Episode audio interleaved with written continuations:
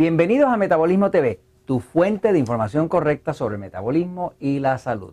Yo soy Frank Suárez, especialista en obesidad y metabolismo. Polen de temporada, alergias de temporada. Ok, vamos a hablar hoy y vamos a contestar una pregunta que nos hizo una amiga en Metabolismo TV. Como ustedes saben, pueden escribir en Metabolismo TV, pueden escribir sus preguntas en respuesta a dudas que le queden sobre algún episodio que habramos eh, eh, pasado a ustedes si tienen alguna pregunta, algo que tienen que comentar, algo que no les hace sentido, por favor, escríbanlo en Metabolismo TV, aquí abajo, en Metabolismo TV, y entonces nos escriben ahí y nosotros con mucho gusto le contestamos. Quiero contestar esta pregunta que nos hace la amiga María Ortiz. María Ortiz nos comenta, dice, Frank, todo muy bien explicado, ella estaba leyendo el capítulo de Cándida, de cómo la cándida, el hongo cándida causa alergias, que es el episodio número 32, y, y dice, todo muy bien explicado, pero me queda una duda qué hay de alergias al polen temporal. En el capítulo 32, que es el capítulo que explica cómo la cándida, el hongo cándida albicans, crea alergias en el cuerpo, distintas alergias, se explicaba cuál es el mecanismo que pasa dentro del cuerpo, cómo es que la cándida va dañando el intestino y según daña el intestino le hace unos rotitos, unas hendiduras, por ahí escapan alimentos y el cuerpo reacciona a esos alimentos que no están digestos y causa una alergia. O sea que las personas que tienen mucho hongo, mucho hongo cándida, van a tener muchas alergias. Pero María muy inteligentemente nos pregunta si eh, eso tiene que ver o explica las alergias temporales o las alergias de temporada, como decir las alergias al polen. Pues déjeme decirle que sí y no. Y a mí no me gusta decir sí y no porque son una cosa que se contradice, pero quiero explicar lo que es. Voy a pasar un momentito a la pizarra para que entiendan qué causa la alergia al polen o esas alergias de temporada y qué relación, si alguna, tiene eso con el hongo cándida y este capítulo o episodio número 32 donde explicábamos sobre las alergias y el hongo cándida. Voy a, voy a la pizarra un momentito para que vean esto, fíjense. El cuerpo humano tiene una tolerancia. Tolerancia es como una persona puede eh, eh, hacer cierta cantidad de ejercicio que le viene bien. Pero si se pasa de cierto punto, pues entonces el ejercicio es demasiado doloroso e inclusive le puede hacer daño a las extremidades, daño eh, muscular, daño en las rodillas. O sea, que el cuerpo humano tiene unos límites y esos límites son unos límites de temperatura, de movimiento, por ejemplo, la temperatura del cuerpo humano, pues es 98.6 eh, grados Fahrenheit o 37.0 centígrados. Esa es la temperatura normal del cuerpo humano cuando está en balance.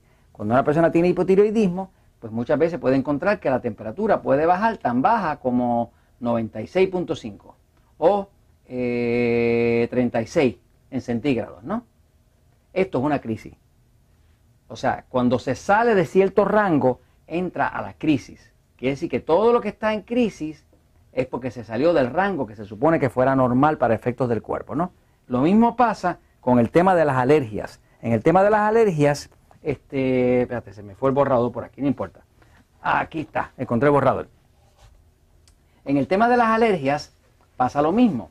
En el cuerpo, el cuerpo tiene su tolerancia tiene una tolerancia a los tóxicos. Aquí, en este lado del cuerpo, aquí, aquí, está el hígado. Dentro del hígado hay un sistema que los expertos le llaman el sistema de enzimas P450.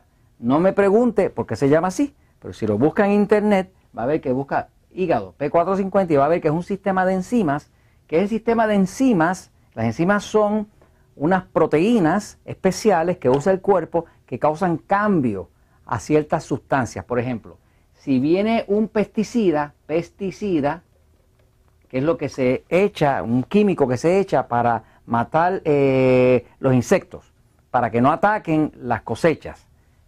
Si le echan un pesticida en el campo, en, en la plantación, en el sitio donde están sembrando ese vegetal o fruta o lo que sea, pues ese pesticida tiene una vida bien larga tiene una vida que dura cientos de años. Viene usted ahora, come la fruta y esa fruta entra por el sistema digestivo Y el cuerpo tiene este sistema P450 dentro del hígado, que está aquí en el lado derecho, es el órgano más grande del cuerpo después de la piel, se ve así grande. Y ese sistema lo que hace es que desintoxica. Tiene unas enzimas que son tan potentes que inclusive puede romper este pesticida, lo rompe, lo destruye. O sea, algo que no es fácil ni siquiera por una fábrica destruir, él lo puede romper químicamente. O sea, que estas enzimas están diseñadas para proteger al cuerpo. Se llama el sistema P450. Y ahí van a caer los colorantes, y ahí van a caer, ahí van a caer todos los químicos, ahí van a caer los medicamentos. O sea, todo lo que entra al cuerpo, que no sea natural al cuerpo, el cuerpo va a utilizar este sistema P450 para destruirlo, descomponerlo, neutralizarlo, de forma de salvar el cuerpo y que no hayan problemas, ¿no? Ahora, cuando una persona tiene una alergia de temporada, digamos que entra polen, ¿no? El polen, que es una partícula muy pequeña, si entra por la vía respiratoria, pues va a causar una reacción. Pero va a causar una reacción solamente si el cuerpo ya sobrepasó su capacidad de tóxico. Digamos, si esta persona tenía una infección de hongo cándida, así que tiene una infección de hongo cándida, el hongo cándida es como si fuera eh, un helecho, como si fuera un tipo de planta que tiene raíces, que produce tóxicos y este hongo produce mucha fermentación. Todos los humanos tenemos cándida en el cuerpo, todos, desde que nacemos hasta que morimos. No existe un solo humano en el planeta Tierra que no tenga cándida. Todos lo tenemos. Lo que pasa es que si una persona usa mucho alcohol o usa antibióticos o pastillas anticonceptivas o mucho carbohidrato refinado, mucha pizza, mucha Coca-Cola, mucho dulce, mucho chocolate, pues se llena de hongo cándida, porque eso es lo que favorece a ese hongo. Ese hongo crea mucha fermentación y esa fermentación son unos ácidos que todos son tóxicos. De hecho, el hongo cándida produce 78 tóxicos distintos. Eh, son sustancias venenosas. Eso sobrecarga el sistema P450. Lo sobrecarga. Quiere decir que el hígado tiene que trabajar a sobretiempo para estar todo el tiempo desintoxicando los 78 tóxicos que produce el hongo cándida. Ahora viene esta persona, tiene mucha cándida, tiene el hígado sobrecargado de tóxicos y llega una partícula minúscula de polen. Minúscula. Pero esa partícula entra a un sistema que ya está sobrecargado, sobrecarga, está en sobrecarga, ya no tolera más. Y es como si usted tiene un vaso, usted tiene un vaso, y ese vaso tolera cierta agua, cierto líquido hasta cierto punto, pero llega un momento que se desborda. Pues ese es el punto del desborde. Quiere decir que esa, esa, la experiencia nuestra ha sido ayudando a las personas a adelgazar, a recobrar el metabolismo, a recobrar la salud, a controlar la diabetes. La experiencia de nosotros con más de 30, 35 mil, más de 40 mil personas ha sido que cuando una persona arregla su metabolismo, arregla la salud, limpia el cuerpo, eh, limpia el hongo cándida, se reducen los tóxicos.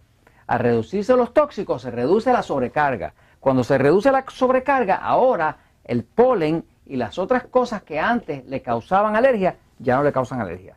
Pero no es porque haya cambiado otra cosa, nada más que la capacidad del cuerpo de desintoxicar. O sea que al usted limpiar el cuerpo de hongo cándida y alimentarse correctamente y, reparar su metabolismo, automáticamente ya es resistente al polen, es resistente a las eh, alergias de temporada.